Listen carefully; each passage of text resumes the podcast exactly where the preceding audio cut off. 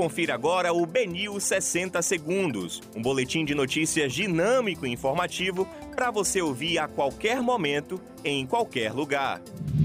Olá, boa tarde para você. Hoje é quarta-feira, 17 de fevereiro de 2021. Eu sou o Shizue Miyazono e esse é o Benil 60 Segundos. Prefeito defende toque de recolher e não descarta a possibilidade de decretar lockdown em Salvador. Confira a lista dos municípios baianos que terão toque de recolher a partir desta sexta-feira na Bahia. Três hospitais públicos de Salvador têm taxa de ocupação de leitos superior a 90%.